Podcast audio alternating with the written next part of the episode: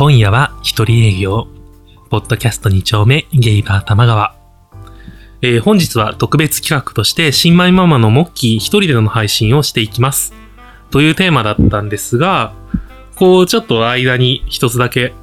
えー僕、ローソンの一人喋りを入れてみたいと思います。えー、まあ僕もそんなに話が上手い方ではないので、温かい目で見守ってください。えー、そうですね、今日は、えーっと、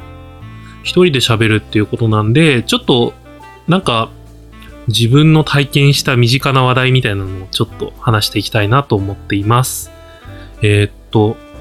そうですね、今日の収録の少し前に、あの、群馬にある実家に、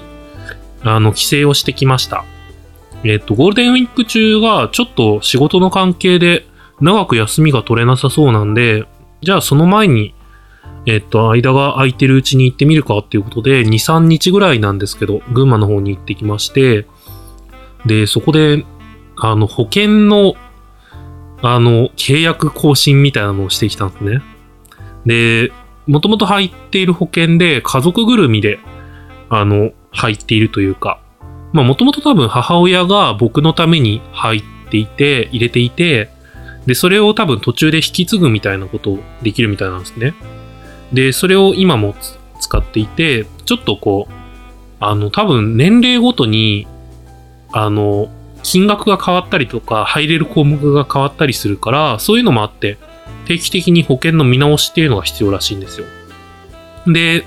えっ、と、ちょっとその話、その見直しみたいな話をするために、母親と、えっ、と、保険の人、保険会社の人と、まあ、他にも何人かいたんだけど、ちょっとご飯の食事の席でちょっと話をしていて、で、こんな感じでいかがですか？っていうプランを見せてくれたんですね。で、それは全然別に、僕としてはそんなになんか変な内容とかもないから、まあこれでいいかな、みたいなことをざーっと思ってたんだけど、一箇所気になってたのが、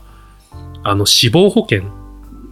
で、死亡保険がちょっと出るようになってたんですけど、なんか、まあ、死亡保険って別に僕、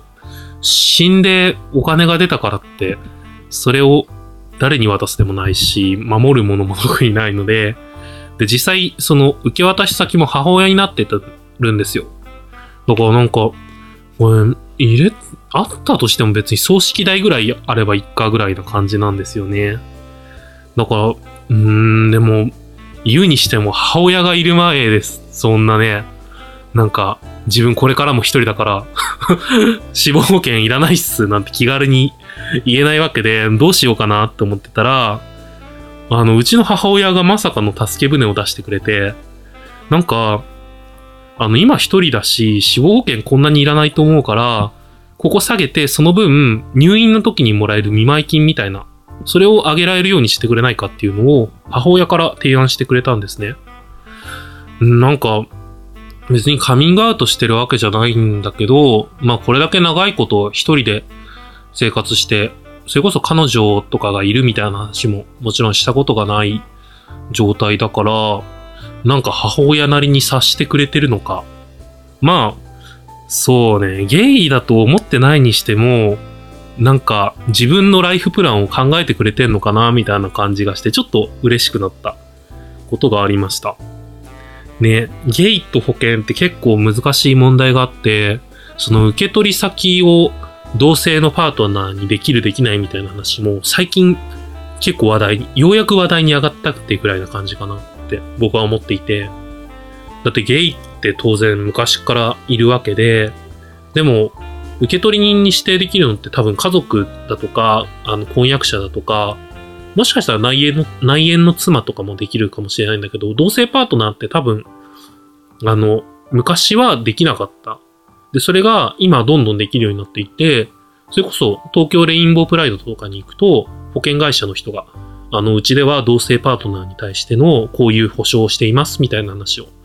えっ、と、していたりしていて、そういうのを見ながら、ちょっと勉強になるなぁなんて思ったりしています。まあ僕自身彼氏が今いるわけでもないし、これから長い将来考えたときに、なんだろう、こう、ゲイ同士の付き合い方って、別にどっちかがどっちかに依存するっていう感じじゃないんですよ。で、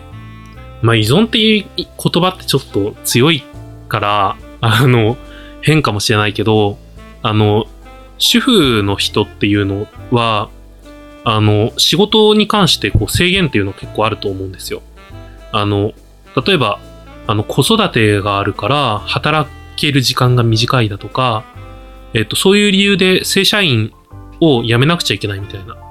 で、そうなると当然、あの、結婚してる相手の旦那さんが亡くなった時に、あの、収入が一気に減って子供とかが育てられないみたいな事情があるから、今のそういう保険の制度で死亡保険みたいなのがあるのかなと思うんですけど、うん。だから同性パートナーの場合ってそういう心配がないし、子供もそれこそいないから、なんかそんなにどっちにしろ死亡保険っていうのはいらないんだけど、でもそれもそれこそカップルの多様性の問題で、専業主婦になるゲイだって絶対いてもおかしくないはずなんですよね。だからまあ、そういう意味だと、なんて言うんだろう。僕は多分、死亡保険の受け、死亡保険に入って受取人をパートナーに指定するっていうことはしないと思うんだけど、でも選択肢として用意しておいてほしいなっていうのがすごい感じました。なんかこれ別に、あの保険に関してのことだけじゃなくて、同性婚とかも同じことが言えて、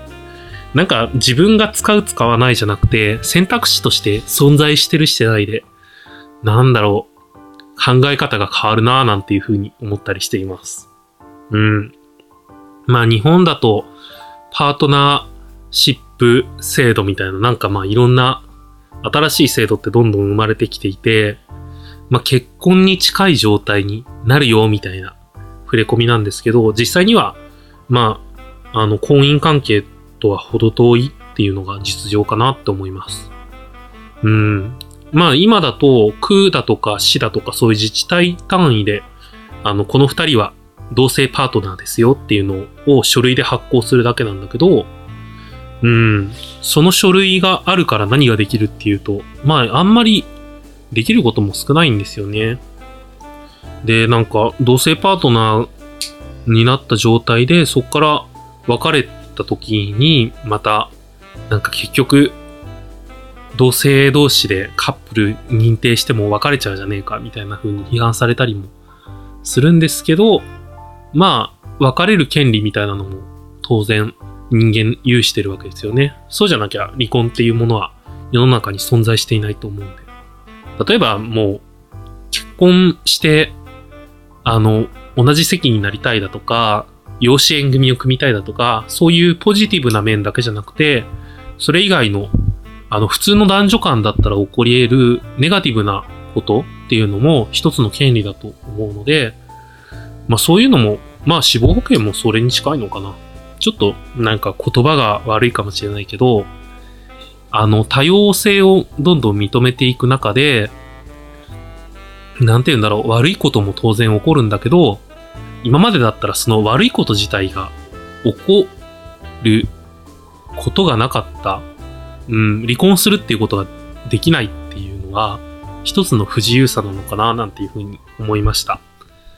うん。なんか一人喋りでちょっと硬い話をしてしまったんですが、うん。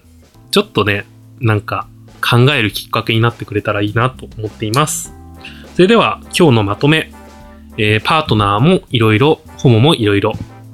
えー以上です。